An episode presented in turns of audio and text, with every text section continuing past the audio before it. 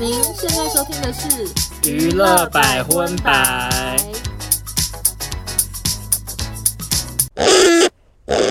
嗨，大家好，我是少中，我是欧娜，欢迎收听第九十一集的娱乐百分百。大家准备好了吗？可是我要先讲哎、欸，怎样？我觉得我们还是要用一种就是怎么讲小严肃的心情。我刚刚很严肃啊，是你笑出来的。因为自从上个礼拜，我们本来以为想说演艺圈差不多了吧，嗯，结果我没有想到后续接二连三要爆出越来越多事，而且一件比一件更大条吗？就是对曲折离奇，严重度好像有点节节攀升这样子。我觉得这一集算是我们做百分百以来，我觉得最让我震撼的一集，而且还这么多条。对，少中跟欧娜也是花了很多时间做功课。我先跟你说，我没有花很多时间的原因，是因为 因为那些八。挂在发生的时候，你说每分每秒都在关注吗？我跟你讲，我每分每秒关注到。没有，我我我告诉你啊，怎样？你你此言差矣。因为这就是花时间呢、啊，哦，你懂我意思吗？就是等于说花很多时间，没错。对，因为平常就是像比如说我们一整集是聊一些那种什么国外国外无聊新闻，对，不认识人的我们可能就是花可能两小时就把资料查一查，嗯。可是这一集啊，真的是从事情发生到今天，然后还有包含昨天我在整理，总共偷偷加起来，真的是花了非常多时间。没错。所以今天没有国际新闻，今天我们直接就来进入让人震撼无比的台湾新闻的环节。好的，那第一条的新闻主角可说是震撼全台湾，连离岛都吓疯的。黄子佼，那是怎么开始的呢？六月十九号，一位住在法国的 Zovia，他发了贴文，他说最近有一位以正面形象频频上新闻的人，曾经给自己带来很大的伤害。十七岁时，他认识了这位演艺圈有音乐及艺术涵养的大前辈。有一次呢，对方在台中 Tiger City，就是一个百货公司，嗯，呃，现在已经没什么人去了，可以介绍一下。好了解。他带了凤梨酥，想要去那个活动探班。哎，等一下，等一下，干嘛？我突然觉得我们要先小消毒，哎，就是我们。我们这一集发出了任何欢笑声，跟讲一些小笑话，只是让大家不要睡着。对，不要睡着，以及就是因为整集的这个方面新闻其实都算是蛮沉重，然后有一些人可能听我们节目真的是想要娱乐一下，这样，所以就想说我们还是以一个我跟你讲带一点小幽默的方式来做呈现。可是我们内心其实是都觉得这些事情很可怕，很可怕，很严重，然后希望有些人去坐牢。这样。对，然后对于受害者也是觉得很悲伤，这样子。对，可是好，我继续讲。好，继续讲。然后。干嘛用悲伤哭腔的声音？OK OK，他就带了凤梨酥想去那个活动探班，那男子就叫他去饭店房间，嗯，说自己想办个艺术展，问 Zovia 可不可以脱上衣让他拍照，照片会看不出是裸体，这是艺术。嗯，那他拍的同时呢，开始感到后悔及害怕，他就眼泪就控制不住开始掉了。结果这个男明星他就在他哭的时候继续拍，还说你流泪的时候也很美啊，这样。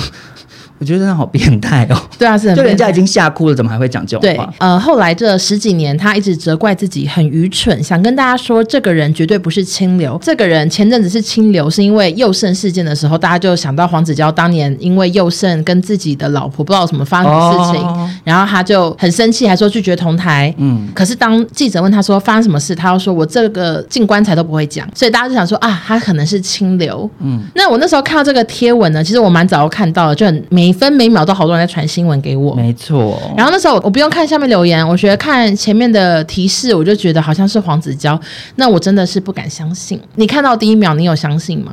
我看到的第一秒，因为我是就是睡比较晚，哦对哦，所以事情发生的当下，其实已经发展到很后面了。对，因为那时候是已经是在开直播了，对，直播都结束了，然后少中才起床。我看到这件事情的时候，已经已经发展到我来不及去想说，哎，有可能吗？来不及，真的是他吗？已经来不及，因为这就是啊，发生了，就是你这样啊，对对对。然后那时候我就是觉得很震惊，是因为他的形象真的太好了，嗯，就他震惊的程度是，我都想说我要转发吗？会不会是不可能是他啊？什么之类，就你知道，就是可能有污秽。对对对，因为他就是做很多公益。就是我我是真的啦，他就是好像很很很多俄服机构的大使，嗯、然后他又主持功力非常的好，主持过三金无数次，然后外加我们本人遇到他的时候，其实我印象也很好哎、欸，就是他本人非常的客气，然后好久以前我就是有发一个线动，然后 tag 他，嗯、他还有回我哎、欸，就是我就对他的印象是觉得哎蛮亲民的，就形象都很好，就所以看到这个天文就是非常的震撼。对啦，可是震撼归震撼，可是还是。是要讲一下，就是不管是他做善事也好，或者是他主持方面的成就，或者他私底下人好不好，那跟那个坏事坏事还是拆开，对，不能抵消。做对的事情就是很棒，可是做错事情就是要面对这个法律的制裁。这样，我想少中今天有点像李四端哦。我我今天就是要，而且你感觉背着消毒水，对我我现在是背在身上啊，我马上 随时就是喷到不行。好，那当这个贴文发没多久之后，他的故事，可是我想要再打岔一下，一直忍不住想打岔。我为什么这一集要猛消毒？你知道？怎样？因为今天这一集，等一下会分享另外一个也是惊掉下巴的事件嘛。然后嘞，因为现在 Me Too 事件全台延烧，然后就会变成每一个事件都会有很两极、很两派的看法。嗯，然后你好像说 A，然后 B 派的人就会来骂你，说 B，然后 A 派的人就会来骂你，就是会变得很为难。所以，比如说你随便一句话，你刚刚说哦，他有做善事，然后等一下又有人说做善事又怎样？难道就不算性骚扰吗？什么？就是所以我才想要，我们真的消毒水要很大罐这样。可是因为如果消毒水太大罐，有时候听众会觉得太消毒，是不是？对，就会觉得很就漂白水味道太重，卡到的感觉。OK，好，不好意思，外加漂白水真的臭。OK，好。好，就是消消毒到这边哦。好，就是大家，如果你们对我们还有什么意见，可以私讯跟我们讲，请不要去留一颗星。我们节目不是一周更新一次吗？嗯、然后就有人去留一颗星说，NONO 这么严重的事情还不报什么的。嗯、我想说委屈哇，这个也有人留一颗。对，所以我希望那个人听到这边，请你去补回，因为我等一下会报 NONO。OK，他叫陈轩玉。好的，然后反正就除了 Zovia 之外呢，也有一个女生也出面控诉，她说自己也是大学的时候被找去拍黄子佼，说这个主题是人鱼，所以就请他裸全背这样子拍一个裸背照。嗯、那拍完之后，黄子佼就问他说，可不可以再拍另一个主题是春梦？那详细的内容呃不多说，总之黄呢就搬出了一个假人，要全裸的女大生跟这个假人互动，看起来像在做爱。那他拍一拍就觉得好没感觉啊，我拍不出那个春梦的感觉。嗯，他就自己脱了衣服躺在地上，要女生把自己当假人啊？你说黄本人对裸体对。那女生很害怕，她不愿意，但她又不知道怎么拒绝。嗯，她她自己的文章是写说，觉得头洗一半，她不知道怎么办。嗯嗯，所以她就只好照着指令坐在黄的身上拍照，还扶着男生的鸡鸡假装在舔，然后全程黄都在拍照这样子。嗯，那第三位呢，她也是被要求拍照，反正她就是感觉很爱拍照。我的心得，那她拍了几套之后，她就拿了一些非常小的衣服，要求第三位女主角穿，然后呢。感觉就是有点萝莉感这样子，然后这个女生换上之后，黄就要求她要摆一些性感的姿势，结果拍着拍着，黄就起了生理反应，把女生的手移到自己的下面，说。哦你摸这样子，嗯，那女生最后是大哭，然后要求离开逃走。黄子佼好像有送这个女生回住处，而且他到下车前都像是没事一样，还问她说要不要一起去看叶问啊？怎么那么另类？对，就这是呃，主要我比较有印象的三个受害人的故事。嗯，但还是要讲啦，就是因为艺术毕竟有很多种表达形式。那的确有一些人，他们拍出来的作品可能是比较十八禁，可是他人家是真的是有一个艺术观点要表达。然后，可是嗯、呃，黄子佼。变成是拿人家手去摸自己下体之类的这种，就很明确已经不是艺术范围，没有没有提前沟通好。你要么就说你等一下真的要拍春梦主题，然后我会拍一个假人台，你要跟对方先讲好，而不是拍拍说那我们再来拍这个，让对方就是很害怕，不知道怎么做。对，因为因为这种题材毕竟就是比较容易起争议，所以就是要先沟通好。为什么我要消这个毒？你知道吗？怎样？因为我们上次聊那个许杰辉那表演课的事情，oh, okay. 聊完然后也有戏剧系的同学来跟我说，可是这种。课程是真的有，然后什么？我觉得不能一竿打翻一条船什么的。哎，啊，我就觉得很为难，因为我也不是真的一竿打翻一条船的意思，我只是说许杰辉他变成是，你知道借此图利自己，哦、所以你知道这个议题真的太容易两面评价在人间了。我们十二分钟讲了一次两面评价在人间。OK OK，今天会讲很多次。那呃，当这些爆料越来越多的时候，正当我还在想黄子佼会澄清吗？他会发文吗？他就做了一个很惊人的事情，他决定开直播，并进行这个。史上最吓人大爆料，这是我取的名字。那我说的吓人，其实不是在讲说他的内容很吓人，我是觉得那个氛围啊，就他的语气态度，感觉就是他等一下要去自杀。嗯，就这方面让我觉得很恐怖，因为他一度有说，请大家帮我照顾所有我想照顾的人，除了抱歉还是抱歉。嗯、然后那当下我在工作，我那时候想说，我们要不要报警？你知道，就是因为我们在看直播，然后觉得很害怕。嗯，第一段直播拍的角度非常奇怪。你说拍着蓝白拖那一段，对他拍着。他的下面然后穿着蓝白拖，还看得到脚趾头。其实我觉得他一定是没有看《爆笑水堂考》。因为就是他没有认真的要道歉，就是可能要穿个西装打领带，对，然后露正脸。但是他有讲说，因为他觉得太丢脸，他不想露脸。那接下来就让我们分享一下他直播大概讲了哪些事情。好，首先他说，嗯、呃，小时候妈妈出轨，导致他内心有很多阴影。嗯，他这一段讲蛮久的，嗯、就是说是一些小时候的因素让他变成现在这样的变态。他有称自己是变态。嗯，然后第二个呢，他有说他自己是受日本 A 片文化影响。其实我听到这的时候，我是皱眉头。我们很多人都看过 A 片呐、啊，对啊，美国的、日本的、欧洲的，我什么国家都看过啊，我也没变变态啊，所以我在听的时候，我是觉得好爱看拖。嗯，那接下来还有说，演艺圈很多事情也给他很多阴影，他就开始进行了一连串爆料，像是他有说大小 S、范晓萱、阿雅、周俊伟吸毒嗑药，这个是所有他的爆料里面算是讨论度最高的。对，因为之前大 S 也是有被王小菲讲说什么在家里头种大麻还是什么之类的，说他是绿手指。对对对，然后还有补充说，就是他们当年呢，在韩国的饭店，具俊曄还逼他在浴室嗑药。这群人在飞碟对面的夜店也都一直在嗑药。我觉得这件事，因为蛮多人跟我讨论，他说：“哦，那你会不会觉得世纪大和解是假的？”哦，而且他们在康熙和解，想说不是都有哭吗？不是互相道歉了吗？嗯、为什么这么多年后，黄子佼原来还是很恨小 S，然后甚至在他出大事的时候，决定要再把他拉出来踩一踩这样子？嗯嗯。可是我还是觉得。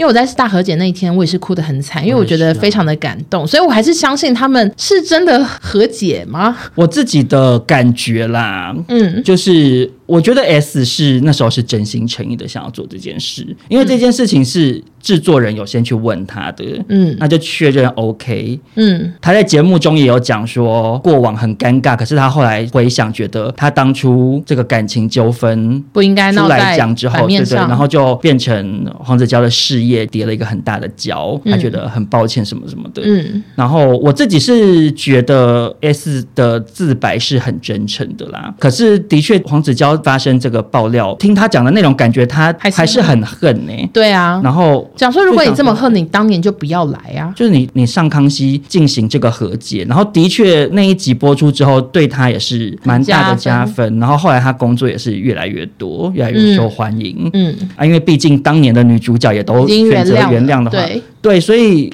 就是姑且不论所谓的吸毒或什么什么事情是到底是怎样，因为其实这种事情也不是我们外人会知道的。嗯、可是大和解这件事，我看到是觉得很唏嘘哎。可是你知道谁对这条爆料非常开心吗？谁啊？张然。对，因为蟑螂女士听说当天直播就一直在直播间播《好运到》，我知道，我知道，她欢天喜上眉梢，没错，嗯，她说老天有人来爆料，但其实我对这个爆料我也是半信半疑的原因，是因为他们当年在主持娱乐百分百是每天 live，、欸、每天晚上六点一定要出现在八大电视台录影。我想说，如果他们那时候热爱嗑药，那他们状态也太好了吧？的确，他们后来那边的说法，其中一点也是在讲这个啊，对。他们。是将近十年的时间，对啊，他们主持小 S 周一到周五的 live，对，小 S 主持百分百有十年呢。如果是如同爆料所说这么爱吸毒的话，因为电视里面演的那个吸毒犯看起来感觉都成瘾啊，可是他们看起来其实就是精神活力四射，对，经 还可以当徐老师，就觉得因为是没没吸过，不确定。所以他们是，如果他们真的有吸，那那岂不是很会戒毒吗？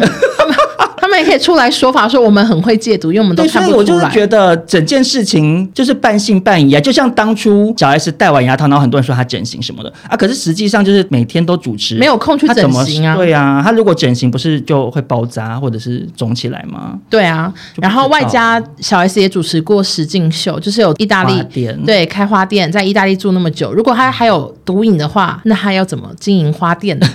就会觉得一切都让我很匪夷所思。罄粟花了，对，他也是绿。就是就是，我一方面也觉得黄子佼他被逼到这样，他可能讲的是真的，但我一方面觉得说，可是。怎么可能呢？为什么小 S 这么会抗毒呢？不知道啊，就是没有任何证据啊。毕竟很多年前。但我还是说实在，对于像张兰这种就是见猎心喜的态度，我是不以为然，蛮恶心的，我还是不喜欢。因为毕竟他们那么爱消费大 S，我觉得也真的是没品到最高点。而且他们从头到尾自己那一方做的也没好到哪去啊。对，而且也就好像假装没这件事啊。嗯嗯嗯。那接下来黄子佼还有进行哪些爆料呢？他说吴宗宪男女关系混乱，欠钱不还。嗯。这个不是大家新闻都报过？对对对，然后还有曾国成在古迹中山堂后台抽烟喝酒，这个我是有点想，想笑吗？就想说啊，怎么对比前面的爆料就是如此轻描淡写？对，level 落差很大。对，但是听说在古迹抽烟是要罚几百万的，所以、哦、真的、哦，对对对，这后来都有人探讨。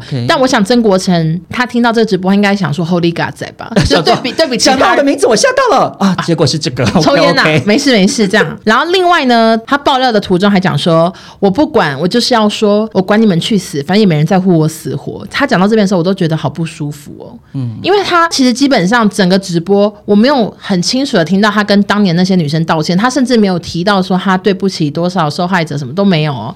他完全就是固执的说他是被这些所有演艺圈的艺人，然后这样子影响，然后他妈妈影响，他看 A 片影响，所以他变成变态，他要去死。再见。我想说。怎么有这么不负责任的人？其实我某种程度上可以体会黄子佼的心情。我我我还是要再消毒，就我讲这句话不是我支持他的意思哦，我只是可以理解说，因为他的一个很大的点是，他觉得很多人都做过一些很破烂的事情，嗯，可是为什么今天是我被爆？可是其实这样的心态就变成很像有一些人违停被警察开罚单，然后他说，可是别人也有违停啊，你干嘛只开我？可是实际上你就还是违规停车了。就像欧娜讲的，就是。你今天做错这件事情，然后你好像想要拿其他人也做过来替自己开脱，而不是诚恳正面的跟受害的人道歉的话，我觉得这是很不 OK 啊。而且他接下来又继续讲一些，就是想说，哎，你讲这个干嘛的一些事情。嗯，他就说他感情路上也一直受伤，一位姓陶的当年打死不认，疑似是陶晶莹，其实就是应该就是陶晶莹，因为后来还有一些王月发声明什么的，所以是间接证明是陶晶莹没错。然后另外一位姓贾。的明知道我喜欢蔡灿德，还倒追我，突然间又分手消失，这个就是大家找不到是谁。对，因为姓贾的其实也不多，就是贾永杰跟贾静雯都有否认，还有贾新慧，但其实这两个我都觉得说，然后嘞，对啊，因为这两个他们其实就只是分手啊，就是比较算是有点感情纠纷喽。对啊，啊啊，这个你就有伤痕，你还真爱记仇哎。而且重点是那些伤痕都不能拿来开脱，拿人家的手去摸萝莉控啊，就是对啊，这是两件事啊。对，然后还有骂夏雨桐明明在一起，死不承认，神经病之类的。我觉得夏雨桐这个我也觉得好衰哦。我不知道为什么夏雨桐当年不承认，可能是公司规定，或者是我不知道啊。因为感情这种事情，有时候可能双方真的认知有落差。嗯嗯嗯，就他就觉得我们没有只是暧昧过而已啊，什么也不知道。对对对，那他最后就说对不起身边的人，太太都不知情，但认识太太后，他改过自新，绝对没有对不起太太太。嗯，然后他也有说，更如果没有一刻不爱你，嗯，然后为什么这辈子要遇到你？其实我我那听到那边，我就突然觉得好悲伤，因为我我觉得他很爱他老婆，而且他可能真的有改过自新，可是他真的又做了那些错事，所以我就觉得一切都好悲伤。我觉得整个黄子佼的直播看下来，就会有一种他那时候精神状况应该是不太稳定的感觉。没错，那还有一个爆料是最近才比较多人拿出来讨论，就是他有说什么大贺在 Cindy 家哭什么什么的，但那条讲的没头没尾，所以大家也都听不太懂。还有人最后写成是吴宗宪在 Cindy 家哭，就是因为太太听不懂他在讲什么。对对对，那最近呢，就是有媒体爆料说，有知情人士透露，Cindy 几年前单身时想认识许光汉。嗯，啊，其实我也很想认识许光汉，大家都想认识。对，所以他就约了许光汉的高中同学大贺到家里。那吴山如就叫大贺呢，可不可以找许光汉来？那大贺一度是拒绝，他说我要先走这样子。但吴山如又说少一个人没办法打牌，要他留下来。然后最后牌打着打着呢，吴山如就要大贺传讯息给许光汉，讲说我很欣赏他。嗯、那大赫就传了一句类似说 Sandy 很欣赏你哦。结果许光汉就回一个贴图，然后吴山如瞬间恼羞，牵拖大赫干嘛真的传讯息，还告诉他如果你把我欣赏许光汉的事情讲出来，你的秘密也会被我不小心讲出去。最后大赫哭着离开，这是一个网络上谣传的新闻爆料，而且那个 detail 细到就是觉得记者是不是躲在床底的那种？对，想说你们你在麻将桌下，麻麻麻将桌下听，因为还有讲说哦，原本大配要来，什么没来，什么就好细节哦。嗯、但是为此呢，Sandy 那边是回说哈，过年期间吃饭打麻将没有发生不开心的事，怎么有这种谣言嘞？然后大贺就说没有不愉悦，不特别回应这样子。就不知道。对，可是因为后来那个吴宗宪就骂大赫啊，就说是他乱讲啊什么的，然后怎么变这样啊？可是实情到底是什么？其实真的不知道。如果是真的话，我觉得跟 Sandy 平常的形象差好多哦。嗯，看不出来他会想追求许光汉呢。但是他就要假假设是真的发生，OK，就是他恼羞好像也没有到很必要啊，因为以你是许光汉的立场，你可能真的收过太多人转达说谁谁喜欢你，而且你也不确定他到底是哪一种喜欢嘛，所以他可能就想说，我先中性的回个表情符号好了，就是也有可能是这样啊。可是我有点懂女生的心情，就是我我知道啦，就是你知道下不了台啊，真的很糗啊。可是就跟之前那个什么怪奇物语，不是有个那边说蜜蜜桃吗？对啊，就是那种球感啊，想说干嘛、啊、干嘛真的讲出去？对，可是那一开始你就不要叫人家帮你转达。如果如果你是一个面子会挂不住的人的话，也是因为如果你很大方，你就是如果他回表情方，你就说哦神奇耶，这样 就可能是这样不理人，对，嗯，这样那可能就 就比较不会下不了台嘛。好，那黄子佼的直播到比较 ending 的时候，他就有说：你们没有犯过错吗？就像我头发掉了很多，哎，就不知道为什么突然画。风一转，然后他就秀了自己的秃头。他说他为了上台好看都要戴发片。我没有在避讳，只是觉得好累，人生好难。然后画面我也是吓到，想说赤裸吗？就是很赤裸，想说也太突然了吧？就是原本一直拍脚趾头，然后突然又拍自己的秃头，就是有吓到 押韵啊。对对对，小吓到我。可是其实好像完全不意外耶。你说秃头的是吗？对啊，我知道啊，因为他发片不是真的很明显吗？对，因为他前面那一片刘海真的是已经像有点像遮阳帽了。对，而且他。其实大家小时候有看电视的话，他以前头发真的比较少，其实不意外。可是想说也没必要露出来，但我想他当时可能真的就是心情非常的低落吧。嗯，嗯，想说随便我豁出去这样子秀给大家看。那接下来是什么消息呢？就是听说直播后的黄情绪不稳，想不开，被老婆孟耿如紧急送医。送完她老公去医院之后，她也立刻在医院门口开了记者会，她就有说状况我在努力厘清跟了解，至少我认识的黄子佼，他很努力。在做改变，给大家正面好的能量。我们是一家人，发生什么事都会一起面对，一起弥补犯过的错误。我觉得身为老婆遇到这种事真的是，就是你、啊、你他可能之前完全不知道我发生过那些事，嗯，遭受到这样的资讯的轰炸，他已经吓疯了，嗯，然后接下来老公又送医，他就要一个人出来面对媒体，还要跟大家道歉什么的，对，就觉得孟耿如好可怜哦。而且其实几年前孟耿如的弟弟也是自杀过世，我就觉得黄子佼，你那时候陪他走过他弟弟。离开的那件事情，嗯、然后你自己也要伤害自己，我就觉得不能理解啊。其实黄子佼整个事件，我讲一句比较重一点的话，就是我我我真的觉得他眼里只有自己。你说很自私吗？就是他所有的一切的行为，就是眼里只有自己。嗯、因为你看他发生爆料，然后他做的事情是辩解说，因为我妈怎样，然后接着就要把全部演艺圈很大的人拖下水。对，然后接下来没有去顾及说老婆还要变成要帮他收拾烂摊子、擦屁股，做出这种轻生的行为。嗯，他眼里只有自己的心情，没有在想别人的感觉啊。嗯，总之后来呢，新闻媒体是说他伤势集中在左手跟左胸，伤口没有很。深经治疗后，在隔天就低调出院，然后目前都是消失，没有任何新的声明出来。我其实一直在想，如果黄子佼他今天没有那个直播，他好好的去道歉，或者是真的去接受责任，去可能要被关什么的，嗯、搞不好他还是有机会耶。其实是啊，我觉得因为以台湾的那个，等一下下一则新闻的那个男主角的做法，就是跟他算是很两极，嗯，他得到的评价也是落差蛮大。对，我就想说，黄那时候真的不够冷静，他已经这么冷静的主。持过三金，就是你知道他他面对再大的场合，他都很很能应对。可是他完全没办法冷静。我觉得有一部分可能他觉得他完蛋了，因为以前小 S 跟他分手，让他跌入谷底，他觉得这次一定起不来了。嗯，然后他就想说，我要玉石俱焚，我要去死这样子。可是我觉得好傻，因为搞不好其实是有机会的。因为我觉得每个人人生中一定会发生一些错误啊。嗯，那发生了，你就是只能努力的道歉，然后尽量弥补嘛。嗯，可是如果是变成他用这种方式，反而会让人觉得他在逃避该负的责任啊。嗯，嗯，嗯，啊，就是其实对受害女性也是有一种更得不到公道的感觉。对啊，如果我今天是那些被拍裸照的女生，我一定想说现在是怎样，就变得好像是完全没有道歉。我们我们，我们逼你的吗？对啊，这很像情绪勒索。你今天敢爆我的料，我可能会去自杀。就处理方式很不佳了。对，请大家不要模仿。那紧接在欧娜分享的黄子佼事件之后呢？嗯。接下来来跟大家讨论的就是两面评价在人间的炎亚纶事件了。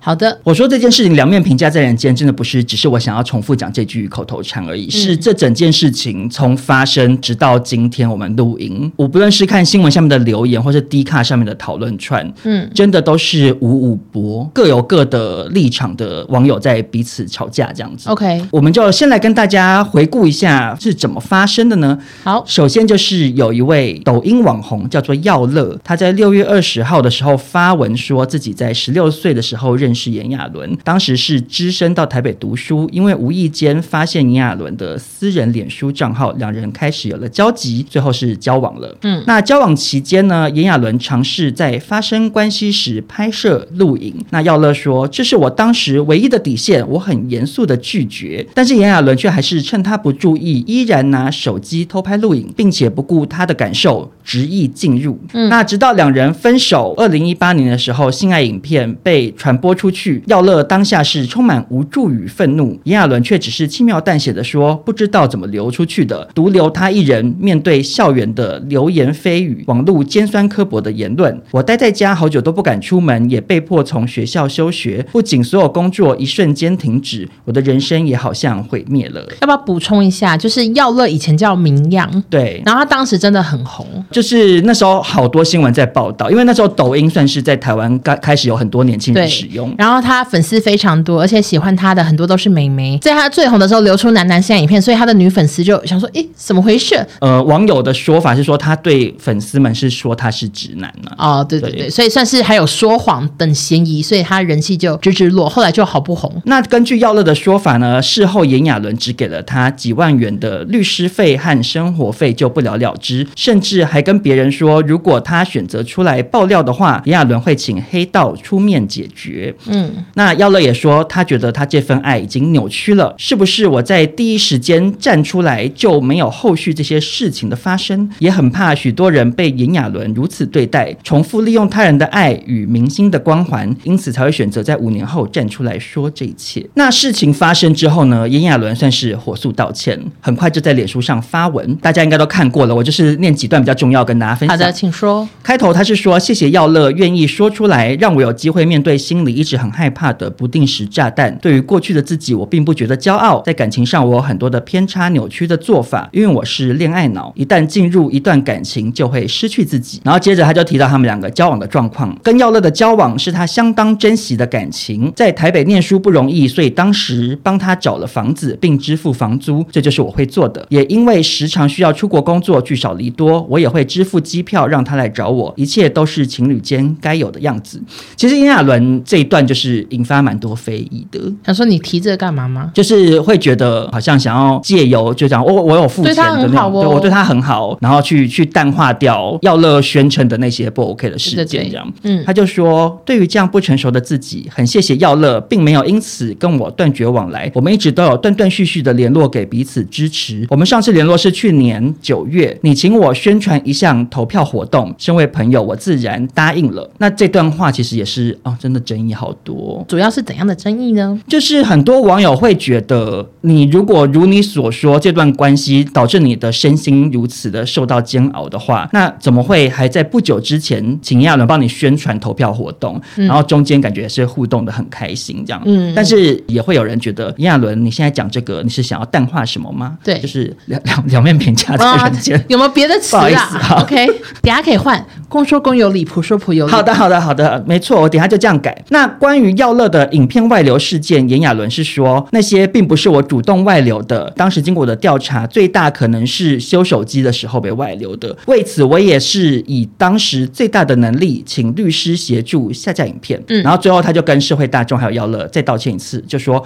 如果你愿意的话，我愿意再当面跟你道歉，也愿意陪你走过这一切的伤痛，进行后续能弥补的一切。这样虽然是挺多争议，但是蛮多人都觉得他道歉文写的很好。嗯，他这整个道歉文一部分的人就是有去分析说，哦，他是精心算计，然后就是铺陈嘛，对什么公关手段高明，就是觉得他别有用心这样。嗯，那可是另外一方也觉得说，OK，他至少也是马上的明确出来道歉这样。嗯，因为的确对比刚刚黄子佼的那个事情，炎亚纶的道歉算是给的很完整以及很及时啦。而且相较很多多其他也 Me Too 的人，他们都说什么我们停止工作，他、哦、说逃去哪？你要逃去哪？有有一些人甚至根本就是直接消失，我不面对了，我就说对不起啊，那就直接拉拉黑全世界这样。没错，所以我觉得炎亚纶的道歉声明也算是挺高明的。的确，他这篇贴文底下是有很多人帮他加油的，对，算是比较少见的情形。对，而且是很多 KOL。可是现在那些 KOL 也很多被骂。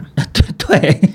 因为毕竟这件事啊，就是公说公有理，婆说婆有理。是的，那因为以炎亚纶的描述方式，其实，嗯。就是某部分来说啦，就看起来比较像感情纠纷。那因为最主要违法的事情就是拍摄影片嘛。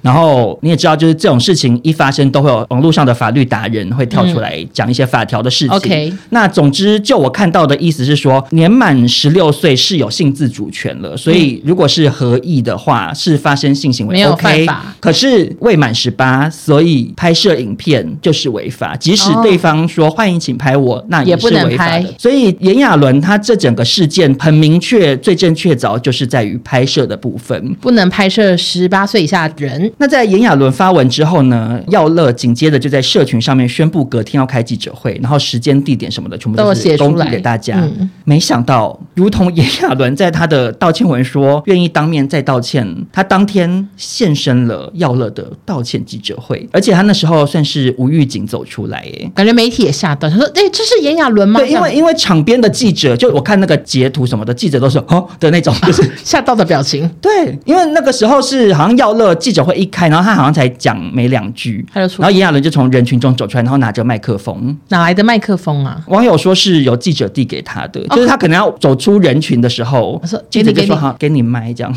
我想说哦，那记者真专业，就是还知道要给他收音了。那他就是马上跟耀乐鞠躬道歉这样。那当时耀乐的反应就是。趴在桌子上，头低低的，没有回应他。我其实觉得不 OK 耶。对，其实我觉得这个就是很值得讨论的一个点呢。嗯、因为一部分的网友认为说，其实他这样真的是二度伤害。对，因为假设他被要乐指责的那些事情是都是没错的，嗯，那他在一个饱受煎熬的情况下，然后加害人冒出来，对啊，然后会吓到，就是、然后你就直接出来这个场合，逼得我跟你要面对面，所以我就觉得不太 OK，就是会。觉得有一种强迫接受道歉的嫌疑，嗯，那可是另外一部分也的确有很多网友说，至少他这样是很有诚意的，就是因为对比于其他人直接发个网络声明然后就消失，他是直接走入群众视野，然后甚至到这个人的记者会前面就是鞠躬道歉，这样。网络风向的确就是从他当面鞠躬道歉这个动作之后开始呈现很强烈的两方对峙，哎，我不知道你有没有这个感觉。嗯，但怎么看？我觉得就留给听众们自己去决定。但是其实我觉得炎亚纶应该是有更好的做法啦。以我这个帮亚纶卖过肉燥的，以及欧娜帮很多好莱坞明星出过 idea。呃，其实呢，我觉得他可以等耀热记者会开完，他自己也开一个记者会。你说再另外找一个场地？对。可以隔壁 没有啦，也不行啦，就他另外找一个场地也开记者会，一一回应，然后最后鞠躬道歉，可以一直强调说自己之后也会去面对面道歉或什么的。我觉得就是不应该去对方记者会这样子打乱那个对方原本的计划。我觉得其实他可以先问。你说传讯息问吗？就是、我明天可以去吗？我的意思是说，嗯，就是炎亚纶当面道歉这件事情，到底对于耀乐不不管是不是耀乐啊，就任何一个受害者，嗯，的心情会是怎么样？是我们外人的揣测。可是也有可能有的受害者会觉得说，我就是要看你在大家面前出糗，我就是要你在大家面前跟我道歉。也也有可能有的受害者是这个心情嘛。嗯嗯，嗯。所以我觉得炎亚纶好像是可以先跟对方确认说，我希望可以去你的记者会面对面致歉，请问你接受吗？这样可能可以先问。问一下对方啦，要不然突然走出来就是吓了大家一大跳呢。然后，而且那记者会出去之后，记者一直追着亚伦呢。对，然后他就哭了。记者会后的资讯内容有一个很大的点，就是炎亚纶有强调说，关于这个强行进入还有偷拍影片的部分，是绝对没有做违反意愿的事情。这、就是记者会后炎亚纶哭着接受访问一个很重要的资讯点。他说是双方合意的。那当然就是如同刚刚说的，以法律的角度来讲，合意，人家未满十八。它就是还是违法的。嗯，那这记者会有另外一个也是很多网友抓到的一个点，就是说耀乐他原本发文是说有黑道的部分，可是他在记者会上面说，哦，我是听说的，这样就变成大家想说，哎，所以你讲的话是否不尽不实呢？对啊，听说也拿出来讲。对，所以这整件事情因为这个两极化的舆论越演越烈，接着就开始有很多耀乐的黑料被爆了出来。嗯。说实在，看到那些黑料，有的我真的是吓到了，想说哦，怎么这么挡口比？那重口味吗？对，OK OK，我就跟大家简单分享一下，比较大的爆料有四个。OK，第一个呢是，据说耀乐曾经算是有从事这个桃色交易的诈骗，就有网友说曾经找耀乐进行房间约会，就是其实就是性性交易啊。对啊，但是因为那个好好听、欸，那个那个人发文是写说什么房间约会之类的。OK OK，那双方是谈妥约会六次五万四千。千元，那耀乐也要求先付清款项。嗯、那汇款之后，他只跟耀乐进行这个所谓的房间约会，只做了一次，这样事后被耀乐以各种理由推脱，最后甚至不读不回讯息，让这个网友气炸，私讯耀乐说要他回复，否则将对他提告诈欺。那另外一个爆料是说，网友声称耀乐以自己的私密影片作为担保。向网友借了三十万，我觉得好瞎，就是说我给你我的性爱影片，嗯，然后我一定会还你钱，不然你就可以随时外流。那你根本对这个性爱影片你不觉得害怕啊？对，而且重点是这个人外流后，好、哦，这个人还真的外流啊？呃，没有没有，呃，怎么讲？没有说是他外流，就是资讯其实我觉得有点不太清楚，但是言下之意比较像是说就是有外流了。嗯嗯，那因为你也不确定耀乐到底有用这个影片去 就是传给几个人欣赏嘛，可是外流之后。这个债主就被耀乐提告，这样，所以最后这个债主因为也拿不出耀乐以影片作为借钱的担保的这个证据，最后他只好赔给耀乐六十万，并签了两百万的本票，这样，然后跟耀乐道歉。哈，所以他整个就是借钱，然后 钱整个就输光，血本无归，对，好惨。但是都是网络上的爆料啦，实情就是不知道的。嗯，好，那第三个呢，是有网友说耀乐不止和炎亚纶拍摄私密影片，他自己也拍影片，然后去用 AI。该换脸抹黑别人，索取金钱，这样我想说，哇，好好。科技型犯罪吗？对啊，像小玉，可能跟小玉借那个软体。没错。那第四个呢，是自称耀乐的同学透露说，耀乐在高中时就时常炫耀自己丰富的性爱史和炎亚纶交往的事情。那身为他的高中同学，我非常清楚，他是一位哪里有热度就往哪里贴的人。因为抖音小有名气，又跟炎亚纶交往，就摆个臭拽脸这样。总之，以上种种的资讯呢，就让很多人开始怀疑耀乐是否动机不单纯，有点雾里看花了。因为毕竟他过往这些事情，如果是真实的话，那他也算是诈骗犯吗？嗯，那事情发展至今呢，其实整个事件舆论东倒西歪。我我自己的感觉是说，耀乐过去所谓的这些黑历史，嗯、但就是还是要再消毒一次，就是他本人并没有承认，都是网友说的，不知道真假。嗯，那总之呢，他这些黑历史跟他跟炎亚纶发生的事情是两件事情，就并不是说因为他曾经从事性交易，他不愿意跟炎亚纶怎么样，或者是拍影片的事情就一定是假的。对，但是说实在，我实在是两边都。都不支持啦，嗯，就是因为我觉得都有问题。因为的确，虽然说我们都讲说不要检讨受害者啊，可是问题是从他现在目前被流出的这些资讯来讲，然后还有包含他自己的声明稿以及记者会上面讲的内容，就是种种来说会让人。蛮存有一个问号的，所以我个人现在心情就是两边都不支持。然后我也其实觉得大家不一定要这么二分法，就是好像一定非得要挑一边支持。因为我其实觉得现在网络上有点变成说，好像你一定要支持某一边，就是嗯，因为比如说像我在现实动态讲说，哈，我觉得我两边都不支持，就会有两边的网友都要来跟你吵吗？对，我就要一直反复澄清说，没有，我也不支持炎亚伦啊，因为他拍摄影片现在确定就是违法的。什么。对，我就我觉得大家好像可以稍微冷静一点，不是说每一件公众发生的事情都一定是非得要选一个阵营战，然后当然是希望就是各自如果有需要负责任的地方，就是要勇于承担这样。因为我本人也是担心，就是在那个 IG 发表太多自己的想法会被网友一直讨论。对，可是因为我们讯息真的爆多了，我想说，反正不管怎样，就是一定会在节目上讲，所以我就没有发太多。可是也很为难啊，就像你比如说没有讲或者是什么的，就又要有人来说你为什么都不讲？就是对啊，就是你你发表意见也不是，不发表意见也不是。而且炎亚纶的工作人员又有追踪我，因为我帮他怕尴尬，是不是？对，我也怕尴尬，我有帮他卖过肉燥啊，还有卖过干面，我的心情也是很矛盾，你知道吗？但我还是跟大家讲，就是说，如果大家针对这些事情有什么想法，也是非常欢迎大家私讯来跟我讨论。嗯，因为我相信有私下跟我讨论过，不管是觉得我哪边讲的你有意见，或者是嗯你听了节目的心得，我都是会回，而且你打多长的字，我就回你多长。OK，我都是用写写论文的心情在回复网友，非常会答。对，因为有时候听众可能听了一个什么，然后你也不来跟我们讨论，或者是不知道去了解想法什么，对，然后就是直接用谩骂的方式留一颗心或什么，啊，有时候就会觉得也是百口莫辩呐。我现在补充一个事情，怎样？就是上次我们不是因为被说什么帮才子讲好话，然后是因为我们认识那个工作人员嘛？我昨天就把他退追了。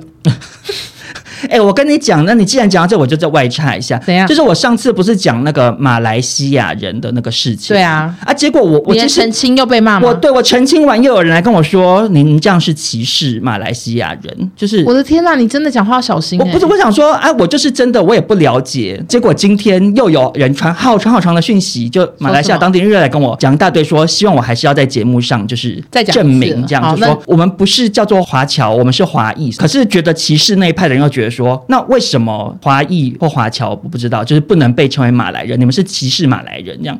所以我就其实我想要讲的是说，我觉得这整件事啊，因为我真的太不了解了，所以我就是在这边请，不论是马来人还是马来西亚华侨的网友，其实麻烦请放过我吧。我以后就是不多说马来西亚的新闻好了。可以啊，可以。嗯、好，那接下来呢，就进行最后一条新闻。嗯，就是下一位男主角，他是 NONO。六月十九号，有一位叫叫 Amber 的女。子她揭露自己曾经被知名男星性骚扰的过程。她说，她收工后上了这位前辈的车，开着开着，最后就是停到暗暗的地方，开启了后座车门，把这个 Amber 拉进去。她没来得及反应，已经被对方整个魁梧的身体压在后座。她开始反抗，但男生对她一阵疯狂亲吻，手也不停地伸进去，开始拉扯内衣、揉胸，甚至伸进裙子里，企图想要将底裤扯下。还解开裤头，将我熊抱坐在他大腿上，用力磨蹭。当时我使出最大的反抗力量，一直不停地求饶拜托。NONO 呢，就呃又回去开车，但是他一边开车一边上下其手摸着这个 Amber 的大腿，还说。不要紧张，一回生二回熟哦，一句道歉的话都没有。他是知名搞笑艺人，老婆是个很棒的台语歌手，副业也很成功。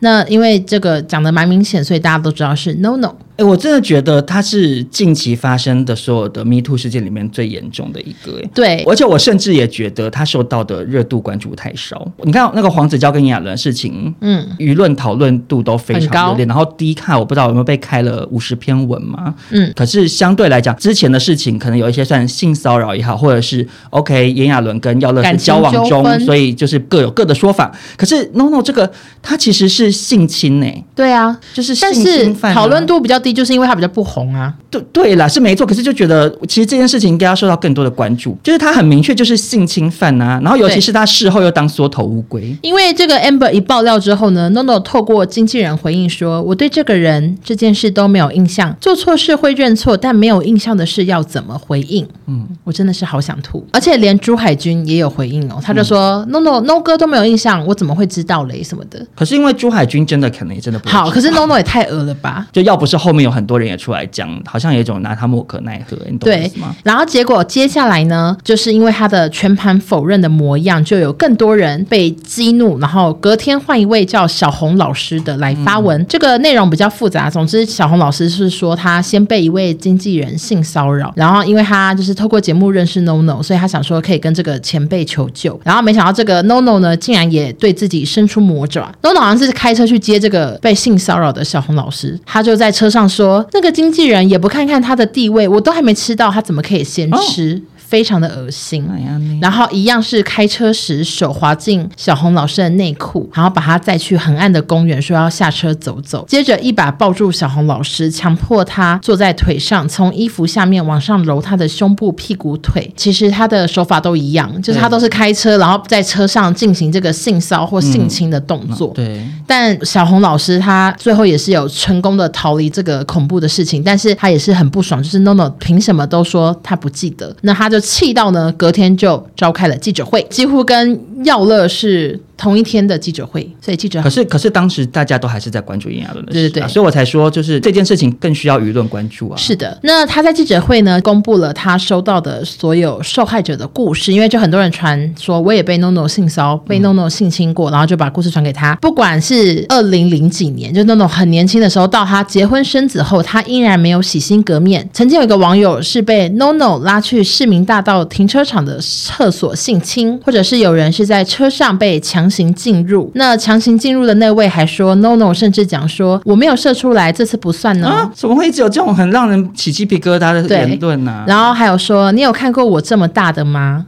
而且他不止跟一个女生这样讲，就是说我很大，对不对？意这样，对对对。然后还有一个呢，他说他当年十五岁，那他也是上节目认识 NONO，被 NONO 带回家，对方知道自己是处女之后，选择隔着洞口摩擦。然后还有一个是说他是 NONO 婚后的时候，也是被带去他家，然后因为感觉男生是不敢在自己房间做，所以是把他拉到一个好像类似乐器室还是什么储藏室，跟他就是性骚还性侵这样子。嗯嗯。那受害者多达二十几位。那那不止我们两个认为 NONO 是最严重的呢，PTT 其实也非常多网友觉得他是目前风波以来最严重也最恐怖的一位，就是因为爆料都是很多都说他是在性侵他，但他都逃过这一劫，因为他他可以被冠上淫魔了吧？然后这个小红老师的记者会结束之后呢，NONO 也终于发文了，他说本人即刻起停止演艺工作，诚心深刻反省，然后 disappear 到现在。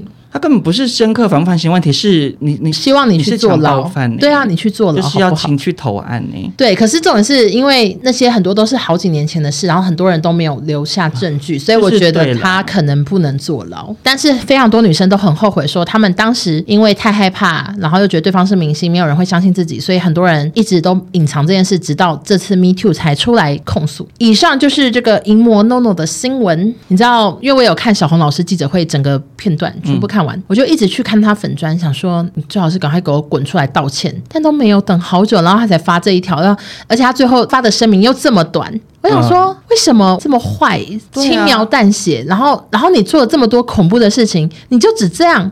我就气死我了，而且更悲伤的是，可能法律还真的拿他没辙。对他，他真的要深刻反省，因为他其实也会影响到他老婆，哎，因为老婆是无辜的吧？对啊，你你跟我结婚的时候，你还去性侵别人，其实老婆好衰，很想哭吧？对，而且老婆其实非常会唱歌，她得过好多次金曲奖歌后。嗯，我觉得这个事情也会让老婆以后演艺之路有点难走，哎，对啊，而且我觉得可能也不能再入围，因为大家还是会入围的话，可能也会臭骂。他吧，说什么变态的老婆什么的。可是我觉得，那就朱海军就是要不要赶快离婚啊？因为他跟淫魔离婚，我觉得大家也会支持他。对，因为有点太恐怖了吼。你干嘛何苦跟淫魔在一起？我的枕边人竟然是强强奸犯，就是对啊，色情大淫魔会会吓到哎、欸，而且是根本不用原谅吧？已经不是，已经不是说好了有点好色啦，已经不是这种。对对。然后另外一个很衰就是蒙甲鸡排，我顺便帮他们讲一下。就因为蒙甲鸡排以前跟 NONO 好像是真的有一些合作关系，但现在好像几年前就已经取消，就已经没有了。然后 NONO 现在不是蒙甲，所以蒙甲鸡排是紧急发声明说，我们跟陈轩玉先生已经不是合作关系，请大家不用去抵制蒙甲鸡排。对，也是随，也是随，也是蛮好吃的。但是呢，Me Too 运动发展至今呢、啊，嗯，不得不说，后来还是有点小歪掉了，跟美国的状况有点像。嗯，那就跟大家分享一下，第一个呢，就是艾丽莎莎的那个 Me Too 文，算是被骂到不行。我觉得艾丽莎莎真的好会炒话题。就他永远都能跟得上哎、欸，因为艾丽莎莎她就是发了一篇放闪文，然后其实她一开始是写说我也要 me too，然后被骂之后她是把 me too 这两个字拿掉了，嗯，但是她就是一种就是好像哎、欸、我也来爆个料，我也是有遭受过性骚扰或性侵害哦，然后结果整篇文是在放闪这样，嗯，然后真的是好多好多网友都去骂她说你不该在这种情况下开这种玩笑，然后蹭这个话题的热度，但是艾丽莎莎呢就是真的很懂得这个怎么讲啊。也知道怎么自己搬出下台阶给自己。他最后就说，他只是以为 Me Too 是爆料大会啦，就是有用一种哇惊拱啦，就是搞错了的。可是有网友翻出他之前跟别人拍影片，他明明就有介绍过 Me Too 哎、欸，就是而且其实他是清大人设系的，你不知道 Me Too 也太搞笑了吧？但他就说他以为是爆料大会啊。那另外一个歪掉的 Me Too 事件呢，就是廖俊先生了。嗯，廖俊就是有需要跟大家分享一下他是谁吗？就是很久以前有一个很红的双人搞笑团体是碰碰吗？廖俊跟碰碰。OK，就是非常久以前，大家不知道没关系。老包场之类的老艺人，对，很会搞笑。那有一位网红叫做伊言，他发文影射廖俊性侵未遂。他的文中是说廖俊透过演戏机会教他台语，趁机性侵。虽然最后没得逞，但他警告不能说出去，事件成为他心中的阴影。然后他爆料完之后，廖俊的儿子呢，在脸书上公开跟廖俊的对话，否认指控。这样，那个里面还有包含廖俊的录音啊什么的。嗯嗯。然后就是说真的没这件事。然后他说他只跟他女的见过两次面，而且还借他钱，这样说什么他要卖小提琴，就觉得他很可怜，所以就借他十万块什么什么，嗯、然后最后也没有还。嗯。那结果呢？伊言就私下跟廖俊道歉，并且把文撤掉。而且我看新闻是说，他还说我没有说是廖俊啊，我是在说秦伟什么的。就是秦伟也是之前因为性侵坐牢了吧？对，就是，可是他在讲的是很久以前的事，就可能就是想说模糊焦点这样子。OK。那原本呢，一言也道歉了，所以廖俊跟儿子是想说算了这样，但是听说是因为有很多的厂商来关切，就导致廖俊最后是只好到台北的大湖派出所提出告诉。就有时候真的觉得很生气耶，因为这个事情很严重，然后还要来蹭热度。那这种就是比较瞎、比较歪掉的事情太多的话，其实大家会对真的这样的事情开始腻呀，或者是对觉得哈还要再 me too 哦，有完没完呢？就会变成真正需要关注的人可能出口对，然后那些人得不到舆论热度也好，或者是后续出来讲的人可能比较容易会被人家质疑，真，然后对，就变成 me too 这个本意就又又没有了这样。对，但是我会想要分享这个歪掉的事情，是因为其实我是有特地上网做功课的，就是根据美国的性暴力资源中心的数据显示呢，性侵的谎报率是在百分之二到百分之十之间。嗯、那这个数据其实不是很精准，但是其实也显示说有一定的可能性，就是不是出来 me too 的人就一定是真实的，嗯、也有可能是有人有其他的意图这样。嗯、那根据彭博社的报道呢，在华尔街的男性啊，目前是为了自保，不再和女同事共进晚餐，搭飞机不坐在女同事旁边，订房时跟女同事订不同的楼层，避免跟女同事单独见面。报道中是说这个做法称为彭斯效应，名称是来自美国副总统彭斯，因为彭斯曾经表示自己避免跟妻子以外任何女生用餐的。那可是根据彭博社的说法是说，其实这个彭斯效应目前在华尔街的金融业反而可能造成性别隔阂，影响更加的严重造成女性在职场处境更加艰难。就是因为很多这件事情爆出来，那些可能男性就人人自危嘛。对，那可是因为你如果变成性别隔离这么严重，那有一些人他是比如说要跟主管争取说我要加薪或我要什么提案，然后没有管到吗？然后就就说哦哦不我不跟你见面不跟你见面什么就是。就是，Oh my God，就是反而变成不好的结果，欸，或者说是一个好复杂。就我就觉得那那些女生就是好像又变得更衰耶，欸。嗯，就你知道女生在职场中本来就也很辛苦嘛。那另外呢，也想跟大家分享一下，台湾有一位网红律师叫做八毛，他在粉专发文指出，Me Too 浪潮让台湾可以重新检视整个社会的性平观念，但他还是想提醒大家无罪推定原则的重要，因为他处理过性侵受害人的案件，也处理过被坏女人诬告的性侵案件。嗯，他说。说这种妨害性自主案件的被告会受到严重的谴责跟精神压力，但是要证明有性侵跟要证明没有性侵是一样困难的事情。嗯嗯。曾经有被告在诉讼过程中不断哭泣，问他到底要怎么样才能证明他真的没有做？为什么大家都不相信他？每次开庭都是崩溃的状态，最后赢了官司，获得了检察官不起诉，但当事人却陷入严重的忧郁症，直到现在都没有好转，也。没办法好好找工作。就是我我分享这些资讯，真的不是觉得受害者不能出来讲，也不是觉得 Me Too 运动有问题，只是因为美国的 Me Too 运动比台湾早很多年发生嘛。那有一些路他们已经走过了，嗯，我觉得可以成为台湾的一个借鉴，因为毕竟 Me Too 运动的出发点是为了社会的公平正义。那其实对于被诬告或是有疑虑的事件，对那些被指控的人来说，其实也是不公平的事啊。是，就是本来这个运动是为了公平正义，结果最后也造成一些不公平的事情。嗯，那因为近期的事件呢，我就是收到很多不同立场的声音，所以借机也小小呼吁大家一下，就是尽量理智冷静的看待每一件事情的两方意见，这样子。对，我觉得今天这一集真的是满满的新闻，以及充满知识，以及充满了消毒水的味道。对，就是希望大家听了之后会发人省思。我要再讲一次，就有时候只是碍于节目篇幅，或者我们在讲话，其实有时候没办法解释到太全面，或者是什么，可能有点顾此失彼，可能讲的不够好。嗯、那大家就是欢迎来跟我们讨论，但是就是不要就留一颗心筹码我们。我们也只是想要好好的做我们的工作，请大家不要为难。好的。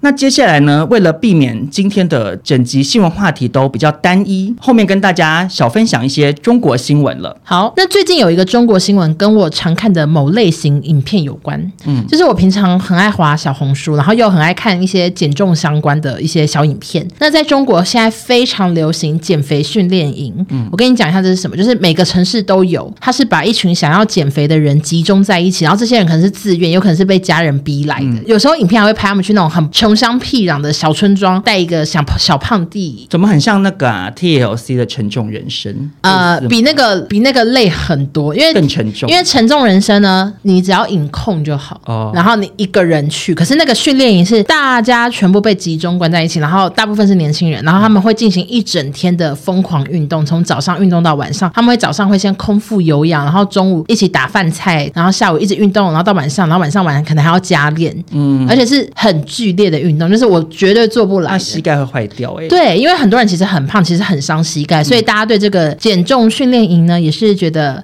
两面评价在人呀呀呀！然后这个价格呢，是一个月从两千到两万人民币都有，嗯，它是包吃包住包运动这样子。那他们最常拍的影片，我跟大家介绍一下，就是他们会拍一群胖嘟嘟的人，然后在打饭菜，打饭菜一边访问他们说：“你们一个月瘦多少？”然后每个都会轮流说：“我来一个月瘦了四十斤，我三个月已经瘦了八十斤。”就是每每个影片都这样，那没想到最近就出事了，就有一位一百五十六公斤的二十一岁网红，他叫做翠花，那他在陕西的一家减肥训练营呢，就不幸的过世了。啊。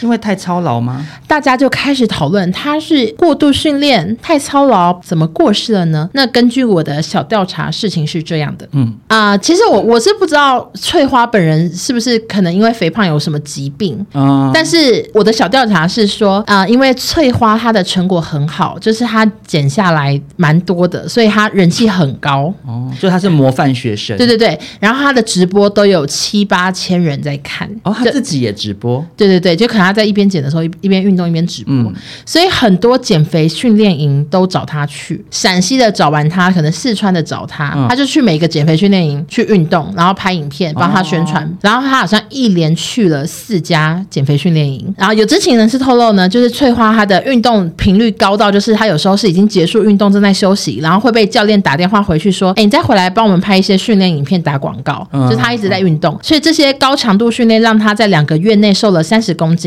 结果最后就某一天就猝死，这样子，好可怕哦。对，以我这个今年也是很努力减重的人来跟大家分享一下。好的，因为我真的觉得减重运动大概只占我人生的五趴。我觉得你讲的非常对。对啊，因为我自己也是有亲身经验的感受，就是饮食是减重最重要的一环。对，它大概就是占据帮忙啦。对对对，就是我前期就瘦比较快的时候，我根本都完全没运动啊，因为我觉得好累哦。而且我的我的营养师也说，也可以先不用运动，因为他说体重。重，你去运动真的很伤膝盖，所以我每次看那些减肥训练营的那些人疯狂的在那边跳康贝啊，然后跳绳那什么，我就想说，我都好替他们担心，我觉得脚好痛。而且因为会比较丰腴的人，除除了有的人是有疾病产生了，嗯，但很大一部分原因通常都是可能真的太爱吃一些高热量的食品，啊。是是是，因为欧娜以前是每天都有吃甜点，对，而且我我现在还在想说，鸡鸡蛋糕，我刚刚在想说，我好久没吃鸡蛋糕，我等下要不要去通化？好难得，好难得，我真的已经今年都没吃过鸡蛋糕。可是其实我真的看你这样一路走来是替你感动哎，因为当年我我们刚认识比较前期的时候，哦、我不是常常说半糖就好了，或者是不要喝真奶、哦，今天不要喝饮料。对，然后可、啊、可是有时候就是人生的心境还没走到那一步。对我我我我的心得就是，你想减你自然会减，而且因为旁边人讲什么没用，工作又太就是会想说我我已经这么苦了，我我吃个马吉有错吗？对对对，感觉对，但是想减的时候，其实就自己心态要改了。对，嗯，因为我我我后来体重控制的比较好，也是自己、就是、心态有变。对，而且我就是觉得说，哦，我就是愿意接受我的饮食习惯长这样，就尽量吃的比较健康啦。嗯、对，嗯，用这个新闻也是提醒大家，就是减重要先从饮食开始，不要过度运动，而且真的不要追求一个月要瘦太多，哎，因为很不健康啊。对，然后外加运动前饮食要拉长一点，建议拉一个多小时，因为我上次我吃完早餐，可是因为我睡太晚了，然后我重训是早上十点，嗯，我自己约的，可是我要睡太晚，所以我最后就是大概运动前二十分钟吃吧，嗯，然后我重训完，我那天也没有平常累哦，嗯。然后我就跟我爸妈一起去，然后我我离开的时候就说我好想吐，我就跟我爸妈讲，然后他们就说好，你等一下，快到家，快到家了，结果最后忍不住在路边吐，哎哎，真的太累的时候不要运动，对啊，因为我上次也是这样，好可怕，就是我我其实没有意识到我那天很累，精神体力状态可能不够好，然后我去上皮拉提斯，我真的上到一半一直晕，然后就是很想吐，很不舒服，对，这种时候就一定要赶快跟教练讲，对啊，因为我那天就是真的觉得我好像会吐，我就跟他说我不要做下一个了，那那天要提早一点结束，可是没想到走到回家路上还是吐了。那你身为一个这过来人，还是你推荐大家一个你觉得最棒的小 paper？？最棒的小 paper 啊？对啊、呃，我讲两个好了，就是真的不能碰甜的，但是但是我现在比较没有前期那么严格，对我现在如果有时候一天吃一个我就可以，但是我以前是一天可以吃好多个，我可以喝饮料配麻糬配鸡蛋糕，知道了，对对对，我们一起住过，欧娜会点蛋糕买一送一，一个早上吃一个晚上吃，对对对，就是不要这样。然后另外一个就是我觉得淀粉还是要吃，可是就是少一点这样，嗯，大概其实这两个大方向抓到的话，对对对，就应该都会是会有成果。可是是如果你真的要很认真有成果，你就是要很严格，你不可以今天晒网，明天捕鱼，你知道吗？就是你不能今天有吃，明天没吃。整集好多谚语啊，对，就是你不能这样。就是如果你要很有成效，你这两个就是坚持一个月看看，然后有问题也可以私信我，因为我现在真的非常多人爱跟我聊这些。我说好，OK 啊，没问题啊。那接下来呢，我来跟大家分享这个中国新闻呐、啊。我真的觉得，就是虽然我们今天已经有点录太长了，但是我还是得快速讲一下原因，是因为真的太多人传给我了，完全没有，我不知道什么东东哎、欸，就是知名的香港歌手歌神陈奕迅啊，啊，Eason，对，还要帮大家介绍，他前年有卷入那个新疆棉的风波嘛？哦，我不知道。OK，好，没关系。那所以他后来呢，据新闻的说法是说，他就很积极的跟中国习妈妈打好关系表表，表达他的忠诚度这样子。OK，那他最近呢，前往广州举行巡回演唱会，嗯、结果被网友揭露官方送审的歌单中，为了迎合当局而封杀昔日的金牌作词人林夕。我们年轻的听众可能不知道，可是以前他在这边被称为词神吧是香港那边他做过最多的作品，应该就是在陈奕迅跟王菲这两位很厉害的歌手身上那样子。嗯、没错，那只是说，因为林夕呢，他在后来香港跟习妈妈发生了很多纠纷呢，那林夕他有跳出来做一些表态，这样、嗯、他是公开支持反送中运动，所以后来中国的影视平台啊，都把林夕相关的内容和作品下架了。他填词的作品全部都改成艺名，就是一个人字边在一个失去，就是不知道是谁的意思。对，就是身份不明的意思，就是很悲伤啊。嗯，那只是说，因为林夕他是完全不在意，他说被人艺名也是一种光荣，就是他宁可捍卫自己的思想。好大方哦。对对对，那只是因为陈奕迅啊，他过去真的太多作品都是林夕做的，然后作词人被改掉、消失的这件事情爆出来之后，有很多的网友非常的愤怒，认为陈奕迅为了融入中国市场，不惜跟林夕这个昔日合作无间的恩人割席。那根据报道就说，陈奕迅曾经说过，没有林夕就没有我，所以香港的网友就批评他为了赚人民币失相真差。所以后来其实是陈奕迅都没有出来讲话了。他说什么？就是一方面是演唱会主办方广州星辉文化有发声明致歉，陈奕迅经纪人甘晶晶表示，审批文件上出现错误是不能容许的，我方已与该主办方及时终止合作。这样 OK，就是等于不赚这个钱了。只是就算如此，林夕从此在中国变成一个艺名的一个作词人，就是还是无法改变，也是非常的悲伤啦。但台湾会记得他。对，没错。我美村讲的非常的好。嗯、那这个香港的文化研究学者黄伟国先生是对媒体表态说，